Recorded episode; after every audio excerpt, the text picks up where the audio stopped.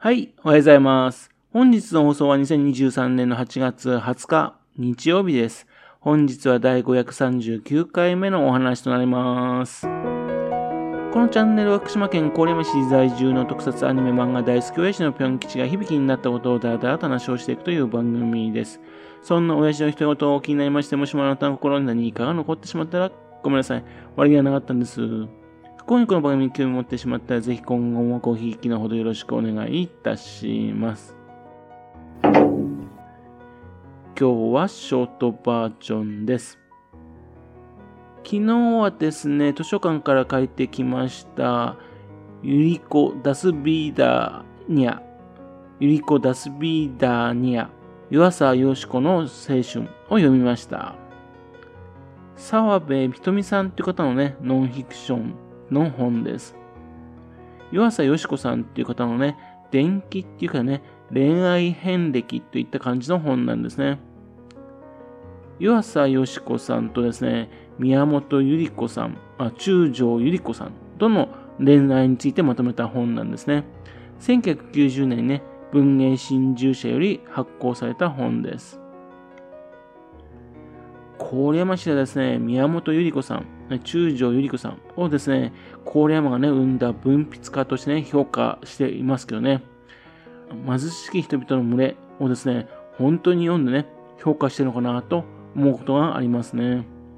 本籍はですね、郡山市ですけどね、まあ、東京生まれのそのお嬢様がですね、えっ、ー、と、おじいさんがね、心血そいで作って開拓した土地、郡山市、そこに来ましてね、ここは貧しい人が多いと。私はこの人たちのために勉強しようと思う。ということを書いた小説なんですけどね。ついですね、馬鹿にすんな、というふうに思っちゃうんですけどね。この小説でね、一躍天才少女現れるってなりましてね、人気となった方ですよね。宮本百合子さん。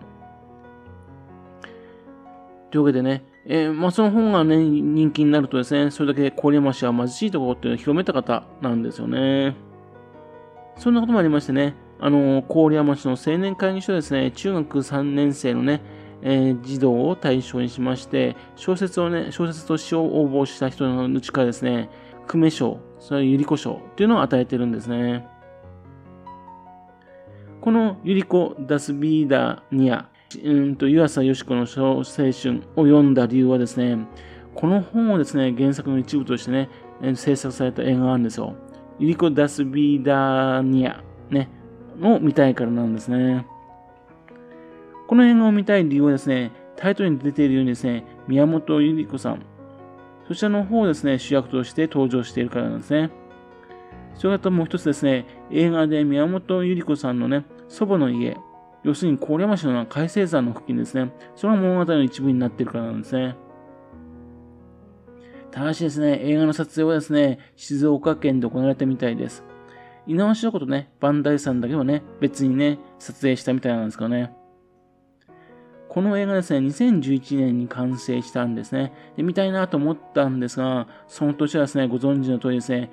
福島県はね、東日本大震災、それは福島原発の事故でバタバタしている1年でしたね。そんなことがありましてね、福島県内でね、上映化されたかどうかは不明なんですね。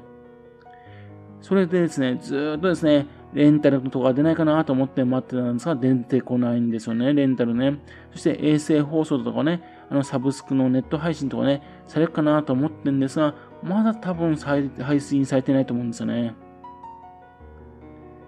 映画のストーリーはですね、1924年、ロシア語を勉強している雑誌の編集をしていた湯浅よし子とですね、中条ゆり子は出会うんですね。ゆり子はですね、元天才少女と騒がれた小説家です。ゆり子はですね、すでに年上の荒木茂っていうですね、大学教員と結婚しているんですけどね、結婚生活はね、行き詰まっているんですよ。で、よしことゆり子はですね、お互いに惹かれ合うんですね。で、荒木はですね、よしこにゆり子を悪いことにはね、なんとかして避けなきゃいけない。というわけでね、えー、ゆり子、よしこ、荒木の 3, 3人はですね、東京とゆり子の祖母が住む福島県の朝霞海星山、ね、えー、そちらなどを往復しながらですね、異性愛と同性愛が交錯する愛憎のドラマを繰り広げるわけですね。というストーリーなんですよ。これ面白そうですよね。ゆり、ゆり子役ですね、ひとみといさんというシンガーソングライターの方だそうです。それと、よしこはですね、はななさんって方ですね。そして、荒木さんはです、大杉蓮さんなんですね。あのー、あの仮面ライダー1号でもですね、地獄大使を演じてましたし、シン・ゴジラでね、あの、首相、ね、ゴジラに殺されてしまう首相をやってましたよね。その3人でね、そのドラマを繰り広げてるわけですね。どんなものか見たいなと思ってるわけですね。ネタバレになりますけどね、ゆり子とよしこはですね、7年間の生活を共にするんですが、その最初の1ヶ月半の日々をですね、この映画では描いているそうです。ストーリーでね、面白そうと思ってね、実際の映画は見てないんでね、実際はどんな感じかっていうのはわからないんですね。で、監督はですね、浜野幸さんっていう方です。浜野幸監督。女性でね、ピンク映画を300本以上制作された方なんですよね。で、一般映画もね、作っていてね、この映画もそのうちの1本なんですね。映画とタイ映画のタイトルとね、同じタイトルの本ってことでね、このストーリーの原作の一部っていうのでね、読んでみたわけなんですけどね。ただ、その澤部さんのね、ひとみさんのこの本はですね、映画のストーリーとはかなり違っていたんですね。7つの章あるんですが、そのうち3つはですね、えー、と宮本百合子さんが関係しない話なんです。ロシア文学の翻訳者のね、湯浅よし子さんのね、伝記、恋愛遍歴ですね。ですので、宮本百合子さんが関係した話も入ってるんですね。で、映画は見てませんけどね、多分映画はですね、最初の1章、2章、そのあたりだと思うんですね。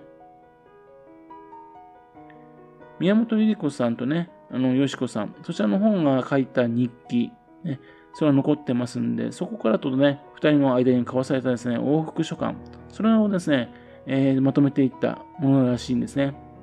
ですから当然、男性の荒木というキャラクターですかね、その当然の大人なんですね、えー、その文章中にあまりほとんど出てこないですね。三角関係に悩むっていう感じもないし、またですね、女性同士の恋愛に悩むっていう感じもあまりね、最初の頃はないです。